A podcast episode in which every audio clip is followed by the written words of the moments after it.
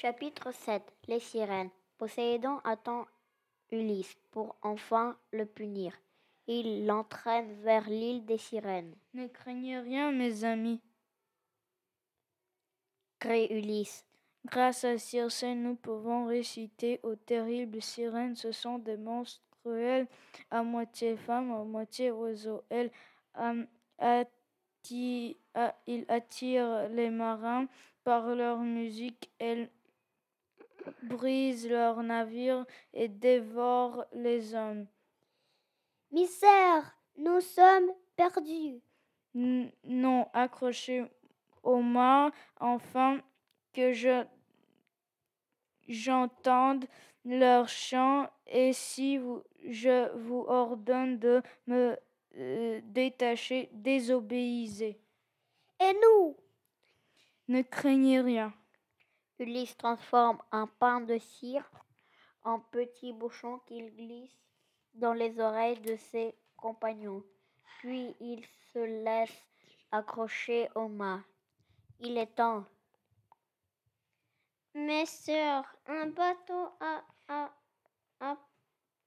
approche et j'ai faim.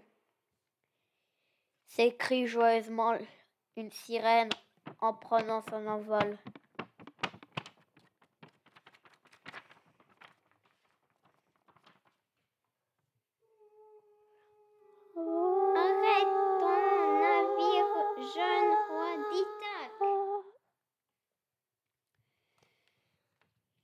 Chantent-elles, les hommes les voient sans les entendre, ils rament de toute leur force.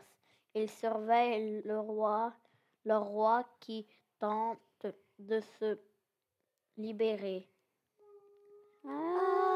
Détachez-moi Il, il en vain Ulysse.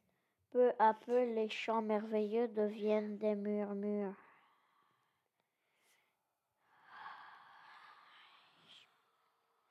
Et le silence revient. Ulysse libère. Ulysse et, ses compagnons sont sauvés. Les hommes ôtent, les bouchons de cire de leurs oreilles. Ils libèrent leur roi.